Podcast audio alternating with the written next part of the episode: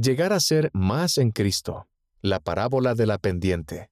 Por el elder Clark G. Gilbert de los 70. Cuando era niño tenía grandes aspiraciones. Un día después de la escuela, pregunté, mamá, ¿qué debo ser cuando crezca? ¿Jugador profesional de baloncesto o estrella del rock? Lamentablemente, Clark, la maravilla sin dientes, no daba señales de futura gloria en el deporte ni en la música. Y a pesar de muchos esfuerzos, se me negó repetidas veces la admisión al programa académico avanzado de mi escuela. Al final mis maestros sugirieron que me enfocara en el salón de clase regular. Con el tiempo desarrollé hábitos de estudio para compensarlo, pero no fue hasta mi misión en Japón cuando sentí que mis posibilidades intelectuales y espirituales comenzaban a surgir. Continué trabajando arduamente, pero por primera vez en la vida incluí de manera sistemática al Señor en mi desarrollo y eso marcó toda la diferencia. Hermanos y hermanas, en esta iglesia creemos en el potencial divino de todos los hijos de Dios y en nuestra capacidad de llegar a ser algo más en Cristo. En el tiempo del Señor, lo que más importa no es dónde comenzamos, sino hacia dónde nos dirigimos. Para demostrar este principio recurriré a las matemáticas básicas. Ahora, no se alarmen al escuchar la palabra matemáticas en la conferencia general. En la Facultad de Matemáticas de BYU Idaho me aseguraron que aún los principiantes captarán este concepto. Empieza con la fórmula de una línea recta. La intersección, para nuestro fin, es el comienzo de nuestra línea. La intersección puede tener un origen alto o bajo. La pendiente de la recta entonces puede tener una inclinación positiva o negativa. Todos tenemos diferentes intersecciones en la vida. Empezamos en distintos lugares, con diversos entornos. Algunos nacen con intersecciones altas y llenas de oportunidades. Otros enfrentan circunstancias iniciales que son desafiantes y parecen injustas. Después avanzamos a lo largo de una pendiente de progreso personal. Nuestro futuro estará determinado mucho más por nuestra pendiente que por nuestro origen. Jesucristo ve el potencial divino, sin importar dónde empezamos.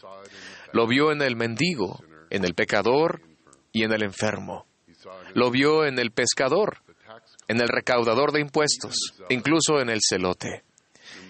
Independientemente de cuándo comencemos, Cristo tiene en cuenta lo que hacemos con lo que se nos da. Si bien el mundo se centra en nuestra intersección, Dios lo hace en nuestra pendiente.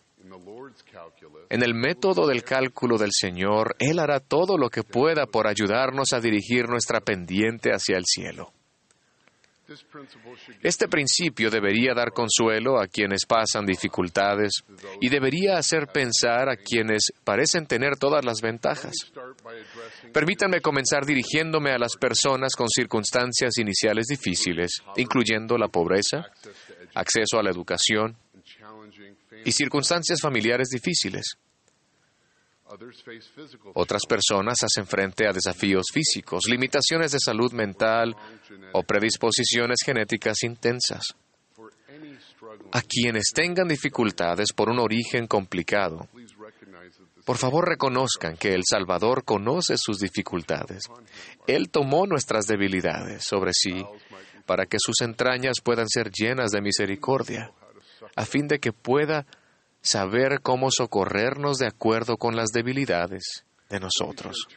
Permítanme dar aliento en dos aspectos a quienes hacen frente a circunstancias iniciales difíciles. Primero, enfóquense en el lugar al que se dirigen y no en el que comenzaron. Sería un error pasar por alto sus circunstancias, ya que son reales y deben atenderse. Pero el centrarse demasiado en un origen difícil podría ocasionar que éste los defina y hasta limite su capacidad de elegir. Hace años serví con un grupo de jóvenes de barrios marginados de Boston, Massachusetts. para la mayoría de los cuales el Evangelio y las expectativas de la Iglesia eran nuevos. Yo me sentí tentado a confundir mi empatía y preocupación por su situación con un deseo de rebajar las normas de Dios. Con el tiempo, me di cuenta de que la manera más poderosa de demostrar mi amor era no rebajar nunca mis expectativas.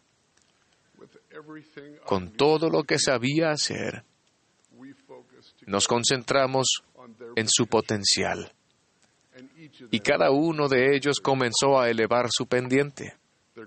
Su crecimiento en el Evangelio fue gradual, pero constante.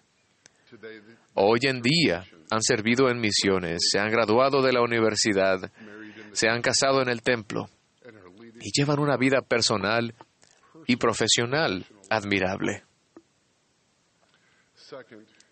Segundo, incluyan al Señor en el proceso de elevar su pendiente. Cuando prestaba servicio como rector de BYU Pathway Worldwide, recuerdo estar sentado en un concurrido devocional en Lima, Perú, donde el elder Carlos Godoy dirigió la palabra.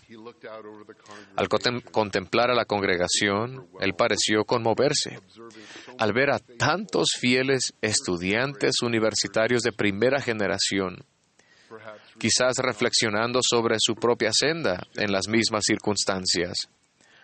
El elder Godoy dijo, con emoción, el Señor los ayudará más de lo que se puedan ayudar a ustedes mismos. Así que incluyan al Señor en este proceso.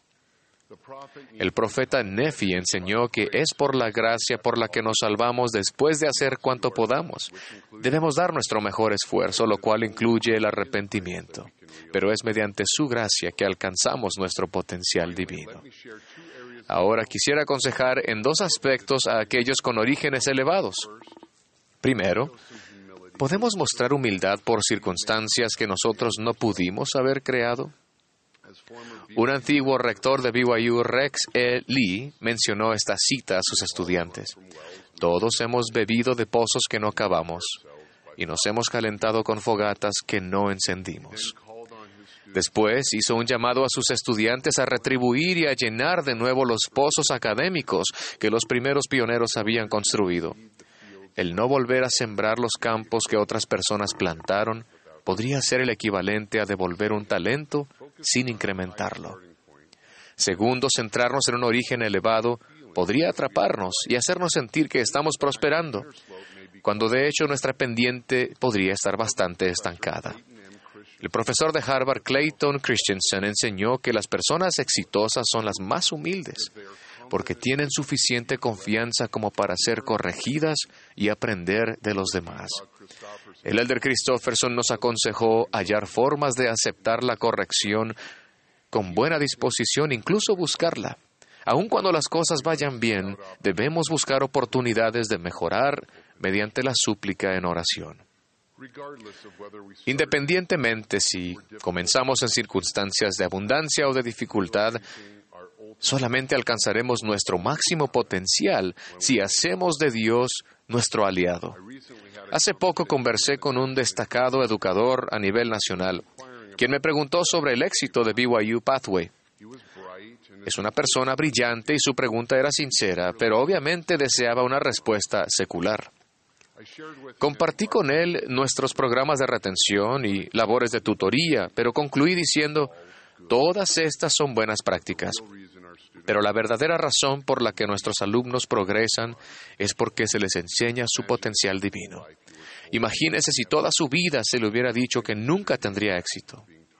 Piense en el impacto que se le enseñe que usted es en verdad un hijo de Dios o hija de Dios con posibilidades divinas. Hizo una pausa y respondió, eso es impactante. Hermanos y hermanas, uno de los milagros de esta, la iglesia del Señor, es que cada uno de nosotros puede llegar a ser algo más en Cristo. No hay otra organización que brinda a sus miembros más oportunidades de servir, retribuir, arrepentirse y llegar a ser mejores personas. Ya sea que comencemos en circunstancias espirituales difíciles o abundantes, mantengamos la vista y nuestra pendiente apuntando hacia el cielo. Al hacerlo, Cristo nos elevará. En el nombre de Jesucristo. Amén.